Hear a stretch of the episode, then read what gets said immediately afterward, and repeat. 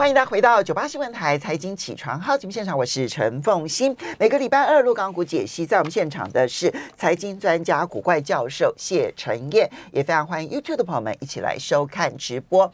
好，那在进入这个陆港股解析之前，我们还是先看一下台北股市啊，五分钟解析。台北股市昨天其实因为这个礼拜有太多的美国重量级的一些讯息，所以呢，对于全球金融市场都会产生影响。我们看到昨天台北股市是一个观望的走势，开低。震荡，最后小跌。上证中呃，这个这个集中市场呢是小跌了十三点，收盘指数一万四千九百三十六点，跌幅百分之零点零九，成交金额萎缩到只剩下一千八百二十三亿元。OTC 的部分呢也下跌了零点四七点，跌幅百分之零点二六，成交金额是四百八十九亿元。好，这个陈彦如何来看待台北股市？一方面，这个礼拜。美国的讯息非常的多哈，然后二方面呢，其实一万五千点看起来确实也有一点点静观情却的整理。基本上这个礼拜我觉得有太多的事情在影响，而且都会是变数哦。呃，比如说联总会的会议到底升三码还升四码，这是其中一个。但是我想大家更关心的是，到底他在会议当中他的这个措辞是如何，对未来整个通膨的看法。对于景气衰退的看法，我我觉得现在市场正在等待这个讯息哦，这是第一个。那第二个是什么呢？第二个是在这个这个礼拜有很多上市公司的法说会。那这个法说会当中，目前也有呃也有一些公司已经开始在呃讨论他们库存的一个问题。那这个问题确实也是大家非常担担忧的啦，因为库库存快速的攀升，势必后面新增订单。增长的速度就会减慢嘛，那对整个业绩的一个增长一定会产生影响。好，这是第二件事情。然后第三件事情是什么？第三件事情就是，呃，连这个美国的超级财报周。对。那超级财报周当然 它也有很多的这个呃讯息会产生很大的一个差异哦。我我觉得这个礼拜度过慢慢会好一点，基本上。呃，就中长线来看，我是认同在这个时间点逐步去增加呃台股呃持股的一个比重，逐步啦，我不是说一下子就逐步增加。你，你现在已经没有那么的悲观了。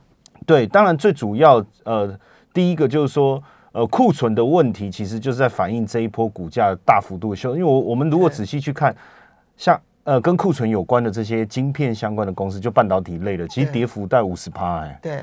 我觉得是你说没有反映这个利空嘛？我觉得反映了，因为当时在跌的时候，我们真的搞不太清楚。初期前半段在跌，我们真的不理解为什么一直在修正。现在当然懂了哦，原因就是面对这个整个库存大幅度增加的一个问题。就像昨天盛群的法说会，没错没错，那个那个大家看到那个数字确实有些吓一跳。但当然以目前来讲，呃，当然这个都还会再再调整呢。目前我们所看到。呃，今在明年第一季预计应该整个电子消费的一个成长力道会上来，明年第一季啊，那所以如果按照呃整个不呃这个这个下单的一个速度的话，应该会提早在今年的第四季，那股股价应该有机会开始在这个第三季反应，所以我觉得时间点大概就落在这这一段时间，所以如果这些利空出来，没有让股价再修正。那我认为就是前面股价的修正在反映现在的利空，股票市场其实永远是提早反应。这个库存的讯息绝对不会在法说会它宣布当天大家才知道。其实上下游厂商早就已经不断的在在操作他们对对这一个库存的一个想法，包含股票市场的一些运作哈。所以我我觉得现阶段来看，慢慢的这个礼拜过了以后，进入八月份，尤其是呃到八月中过后，把上半年的财报全部都把它。宣泄完一轮以后，后面慢慢的状况，我觉得会越来越明朗了。所以你会开始慢慢布局，但是你分的时间点会有多长才能够把这个布局布完，并不是一个一次 all in。呃，因为我觉得最好、最能够最看得最清楚的时间点会是在九月初。嗯，因为九月初你把七八月的营收都看完，大概心里有个底了嘛。因为如果现在的状况这么差，七八月的营收照道理应该。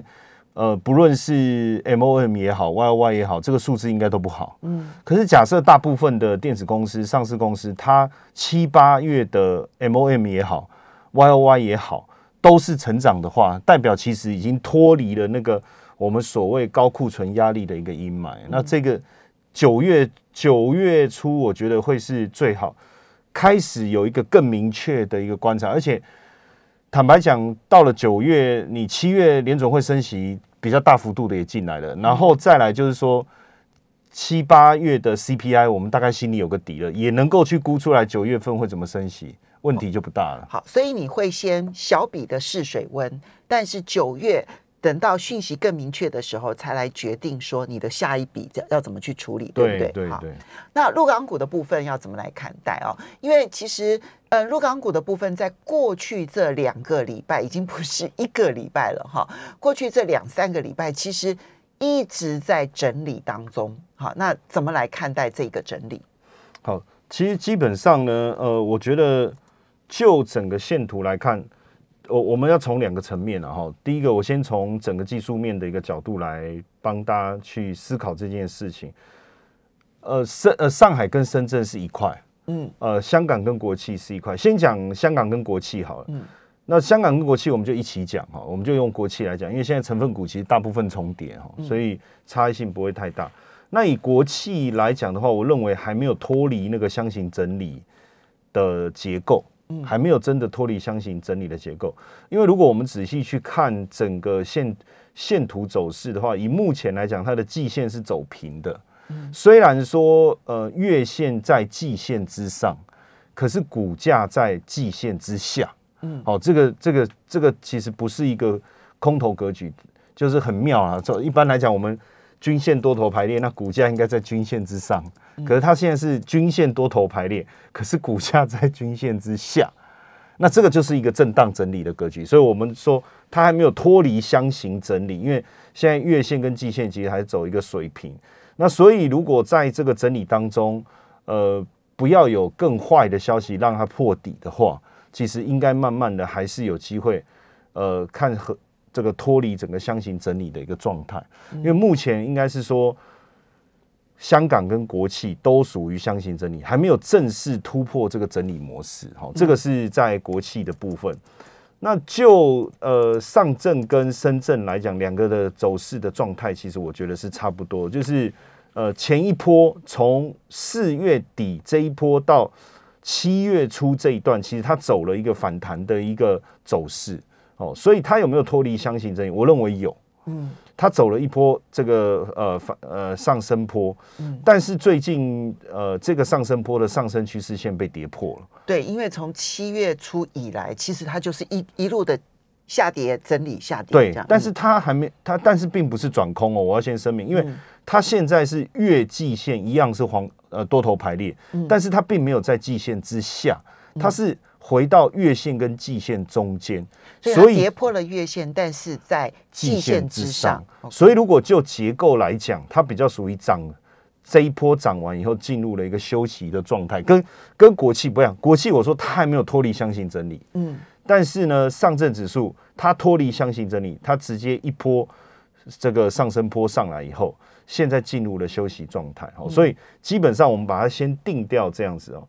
那当然就，呃目前比较大，我们从这个南向跟北向的一个资金来看，其实还蛮明显，就是产生了一个分歧，就是内地的资金是呃对股市的操作比较有信心一点，嗯嗯，好，就是南向的资金目前增加的状况，就是流入恒生指数的状况是比较好的，嗯，但是北上北上就是外资啊，哦，去投资这个这个上证。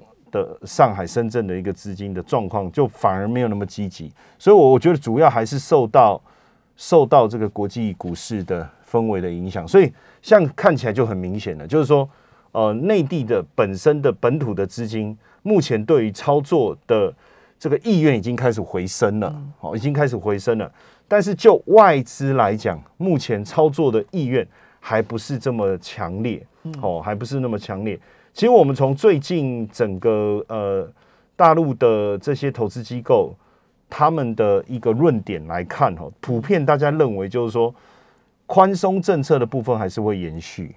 嗯，那当然。那短线涨多了合理，所以它会有一个压回震荡的一个情况。所以他们认为这个压回过后，其实后续增长的态势他们认为没有改变。但是在这当中有一个比较有趣的，就是对于基本面的想法，嗯、就是我刚才讲的是操作面，大家几乎是有志一同。嗯，就我在看他们的报告，几乎大家认为就是短线涨多压回，压回过后，他们对中长期今年整体，尤其是下半年行情的看法，普遍还是乐观的。所以技术面还是看好，筹码面的部分其实还是内地的资金基本上还在热络当中，对，升温当中。我觉得比较大的分歧是在总体经济的部分，就看好经济好还是不好这。对，有呃，基本上有一部分的人认为说 GDP 的的数字不会很好看。嗯，好、哦，那有一部分人认为说没有那么糟糕，这个部分是非常分歧的。但我个人认为数字肯定不好看。多少数字才叫好看？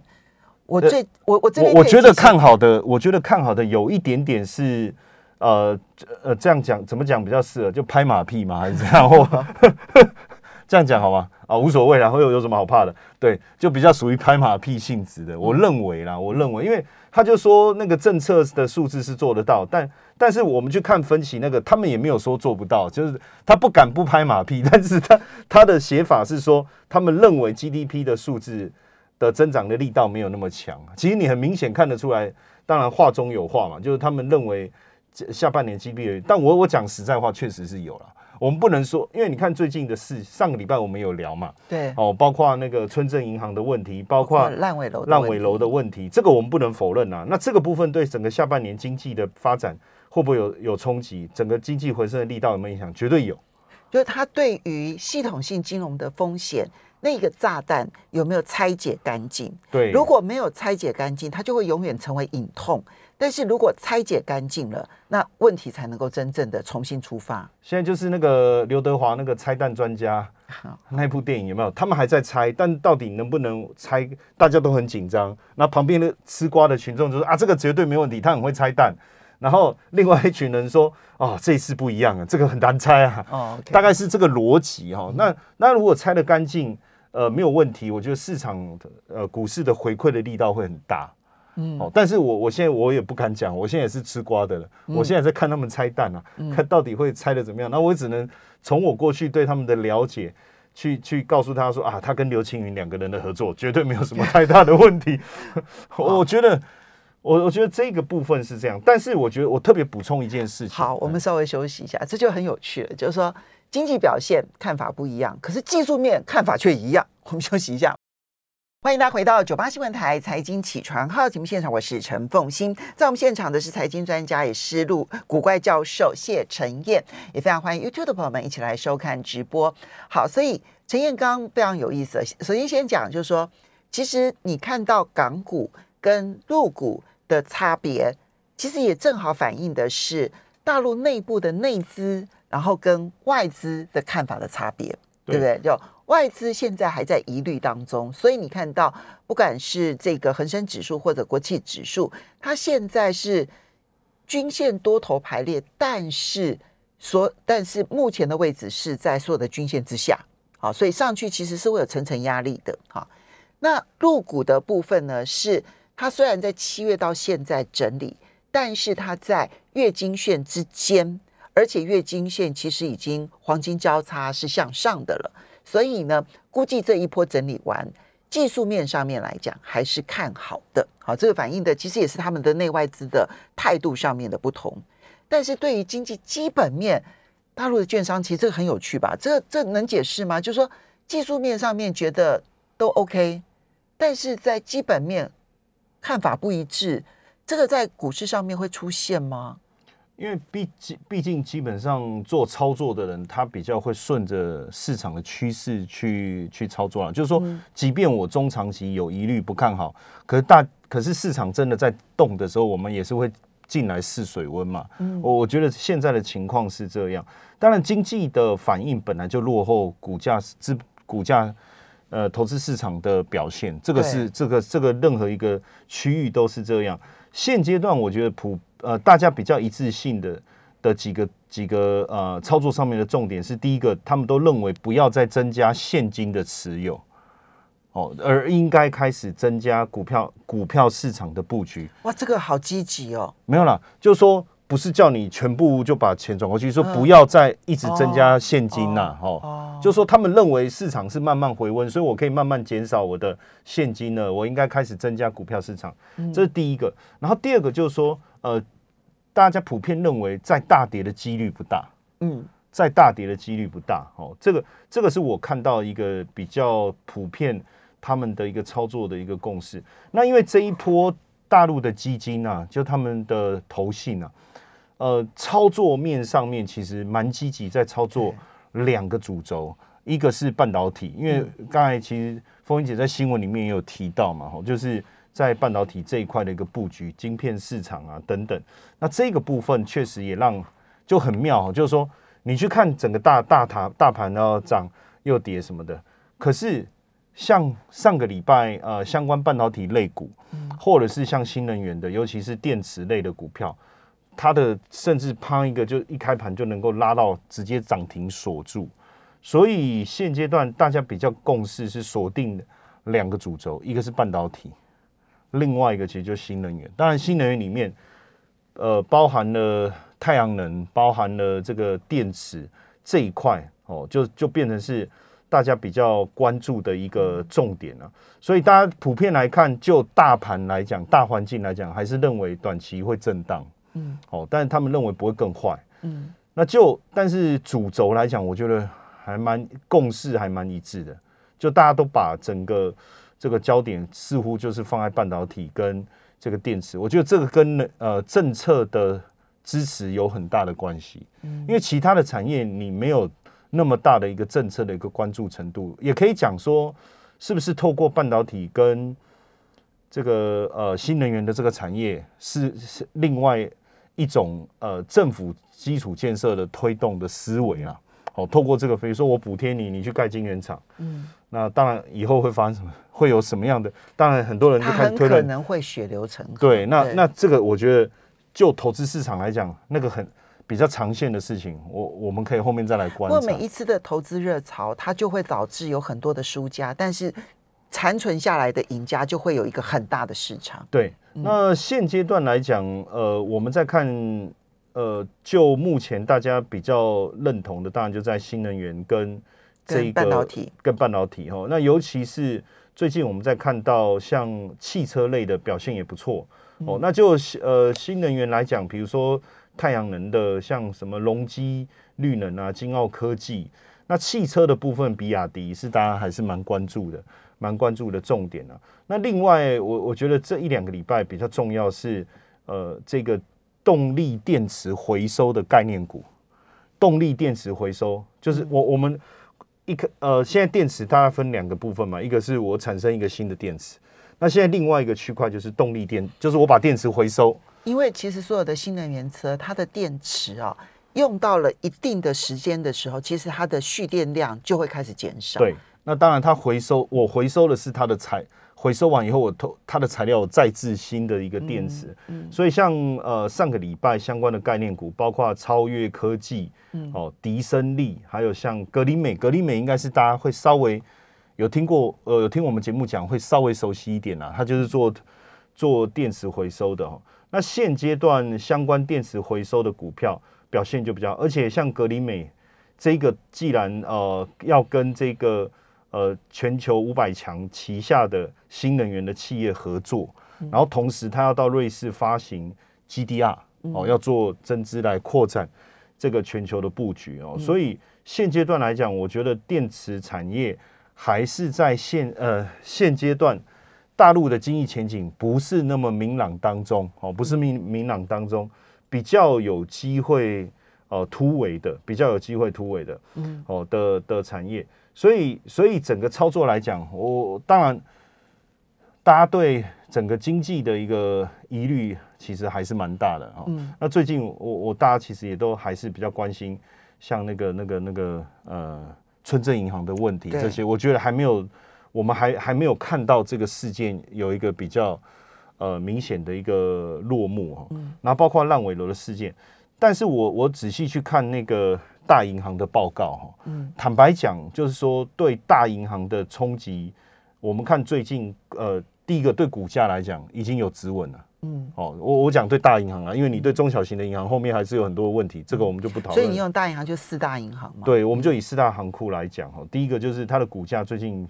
相对来讲已经止稳了。嗯，那第二个他们有公告，就是到底这些对他们整个贷款所占的一个比重。嗯，那目前看出来，看我所看到的比重，就这些占他们的的比重其实很低，大概只有百分之零点零零一。这么低，大概大概百分之零点零零一，百分之零点零一，大概都在这个范围。嗯，哦，其实是像呃，其实这个数字其实并不高，因为正正常可以接受的呆账率是在百分之零点二到零点五嘛。嗯，那那它远低，等于是其实更高哎、欸，其实大概百分之一以内都可以接受。对，那如果说零点二、零点五，我们我算了一下，大概是这个可接受呆账率的百分之五了。嗯，大概是可接受呆账率的百分之五。嗯，所以照这样来看，其实我觉得。呃，观感，嗯，观感的冲击可能大过于那个呃实实体营运的一个冲击，嗯，哦，所以主要是这样。那当然现现阶段来讲，我觉得对大家来说，呃，在投资上，它绝对不是一个一个呃成，就是就我们讲，如果以波浪理论来讲好了，它现在是在走 A、B、C、西坡，你说金融类股，金呃金融类股也好。上上证指数这些啊，好、嗯，就是说它还没有真正进入我我认为出生段。你是说整个上证指数还没有进入出生段？也就是你因为他都还在打底阶段。对，我认为都还在打底阶段。那只是说，只是说上呃香呃香港跟国企，他还没有正式的要要把底打完给你看。那我认为呃上海跟深圳底快打完了。嗯。那什么时候可以进入真正进入出生段？所以你觉得出生段都还没来？还没有来，所以现阶段你在操作上，其实大家都会比较有疑疑虑，看法上也比较会有分歧。嗯、我觉得是合理的。但是通常在底部阶段，一定有一些产业会先冒出头嘛。嗯，一定有一些产业会冒出头，所以呃，未来应该会很明显，就是说，当出生段来临的时候，现阶段最强的这几个产业。未来的力道会更强。好，所以在打底的阶段，你刚刚提到了半导体跟新能源车，其实它就或新能源，它就已经是很强了。然后你觉得那个打底阶段要结束，是什么样的讯号可以显现出来打底结束？呃，目前我觉得至少，比如说，呃，你基本面的数字开始有一些比较明朗的这种状况，好，这这是一个，还有呃，投资的一个信心。这个部分能够回温，我觉得这也是一个比较重要的一个关键啊。哦，那当然时间点，我觉得大概是落在大概落在第三季。目前目前我们在我在观察，大概是落在第三季。不过不过最近有一个小小细节，大概注意一下，就是说呃，因为大陆的投信最近操作的赚的比较多。好，好，我们要时间的关系啊，非常谢谢陈。